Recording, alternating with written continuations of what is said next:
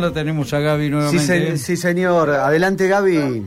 Bueno, seguimos trabajando en tribunales, en este caso en el subsuelo. Recién terminó la audiencia imputativa de los dirigentes del Club Atlético Colón. Me estoy, me estoy refiriendo a Paniagua y Darras.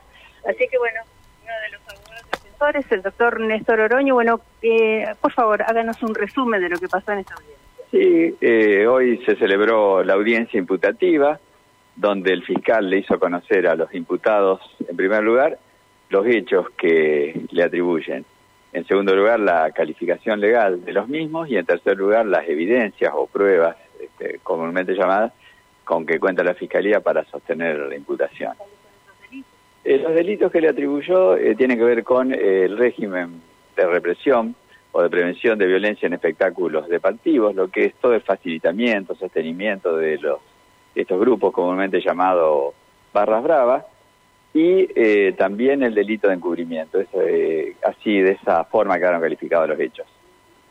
¿Por qué no se leyeron parte de los elementos que cuentan?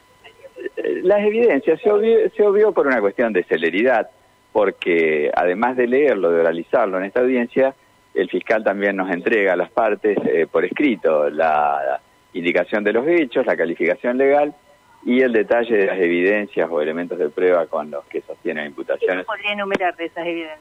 Lo que tienen fundamentalmente son escuchas telefónicas, este, hay escuchas desde el mes de octubre del año pasado, hubo entrevistas también, esto que todos ustedes lo saben, en los últimos días con eh, jugadores, eh, integrantes, por ejemplo, de, de, de, el manager del club, eh, bueno, también este, hay actuaciones a las que se hicieron referencia, eh, todo lo, que tiene que ver con el registro de algunos incidentes que se produjeron en el último año en, sede Club Colón, en el partido con Banfield, en el partido con Peñarol. Bueno, todos esos elementos han sido recopilados, han sido compilados y eh, forman parte de la evidencia que ha tomado o que ha considerado la Fiscalía para sostener la imputación. para sostener para Mire, no quiero ser imprudente de ninguna manera. Este, nosotros eh, conocemos lo mismo que conocen ustedes. Eh, hemos escuchado al, al fiscal eh, y recién ahora, como marca el Código Procesal, va a poner a disposición nuestra las actuaciones. Y sí, nos ha adelantado, aquí está Mariana, que este, Mariano Oroño colabora conmigo, que hay 85 82 CD con grabaciones, así que obviamente nos vamos a ver abrumados entre hoy y el viernes para poder este, conocer esta eh, el contenido de esta documentación. Su estrategia fue, su estrategia fue precisamente que no haga uso de la palabra en el día de hoy. Sí. ¿Lo hará más adelante? Eh, no, tiene, no, tiene sentido porque la audiencia imputativa es fundamentalmente eh, informativa, es donde el fiscal informa al imputado y a su defensa técnica eh, sobre la imputación, sobre los hechos y la calificación legal, y en donde se discute eh, lo que es el mérito de eh, la evidencia, el mérito de este, las actuaciones, es en la audiencia de prisión preventiva que va a ser el día viernes.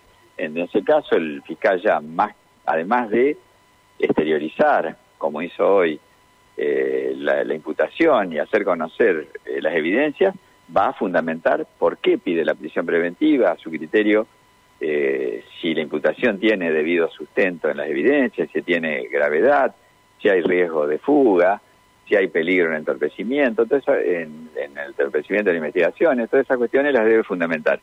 Y es la oportunidad en donde la defensa eh, podrá, deberá refutar, de acuerdo a su punto de vista, a su teoría del caso, lo que es el tenor de las evidencias.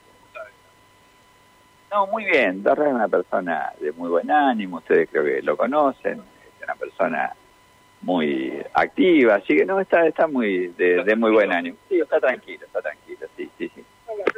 es el viernes a las 9 de la mañana de no mediar alguna otra modificación. Exactamente, la audiencia de prisión preventiva va a ser el día viernes a la mañana, así que ¿Tiene elementos suficientes como para que lo dejen en libertad? Sí, es lo que todos los defensores, los defensores tenemos, este, después del preso somos los más interesados. y bueno, y es nuestro trabajo, obviamente, tratar de aliviar dentro de, las posibilidades, obviamente, que tengamos la situación del imputado. Y por supuesto, este, lograr la libertad es lo máximo que podemos pretender en cualquier instancia del proceso. Bueno, hasta aquí entonces la palabra del abogado defensor de Horacio Darraz, el doctor Néstor Oroño, que nos ha dado un detalle entonces de lo que fue una audiencia imputativa, muy rápida hay que decirlo, bueno, como la mayoría, ¿eh? la mayoría de las audiencias, pero en este caso mucho más rápido, ¿por qué? Porque la evidencia no fue detallada verbalmente, sino que está eh, escrita en un acta que comparten, por supuesto, fiscales, el juez, y los dos abogados eh, defensores. ¿Por qué digo dos? Porque en esta audiencia fueron imputados tanto Darras como Paniaguas, ¿no? Lo que los fiscales dijeron, no sé, ustedes me marcan los tiempos, me, dirán si puedo continuar un minutito más como para detallar lo que fue esta audiencia, desde, al menos mis, mis anotaciones, ¿no? Lo que fueron este, algunos ítems que anoté, se le han imputado distintos hechos que tendrían ya casi casi un año de antigüedad. Fíjate, Gastón, que entre, entre ellos arranca el 4 de octubre del año pasado en un partido contra eh, te, ayudo eh, rápidamente. El disturbio, primer partido después de la pandemia con público. Muchísimos disturbios, incluso ahí hay declaraciones de mm, Diego Yumá. Eh, recordemos que estaba antes en el Ministerio de Seguridad, donde ya lo implicaba en declaraciones periodísticas a un dirigente de Colón y había hecho la denuncia. Obviamente no conocíamos de quién se trataba. Pero eh, bueno, un año, un año. Un año, claro, un año en ese partido contra Banfield, donde, bueno, eh, hubieron disturbios, donde ya este, Leiva en su momento, uno de los hermanos, había amenazado con suspender el partido si era que no los dejaban entrar a la cancha. Porque recordemos que está esta rivalidad entre los de siempre y la otra facción que es la negrada. Me dicen que son los más jóvenes, si se quiere, dentro del mundo de las barras, eso yo, yo no soy la más indicada para decirlo, pero bueno, es lo que quienes saben y tal vez vos, Gastón, puedas ratificarlo o no. Gaby, Sí. por una cuestión de, tiempo. Vos decime, si he interpretado bien para clarificarle a la, a la audiencia.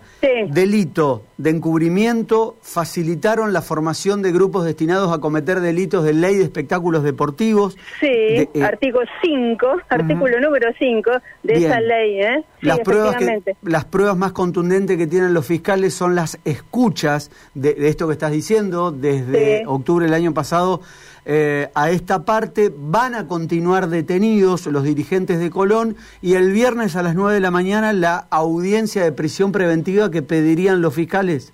Así es. Sería lo más importante de lo que ha dejado es el resumen, efectivamente, es el resumen de todo lo que acaba de ocurrir aquí. Perfecto.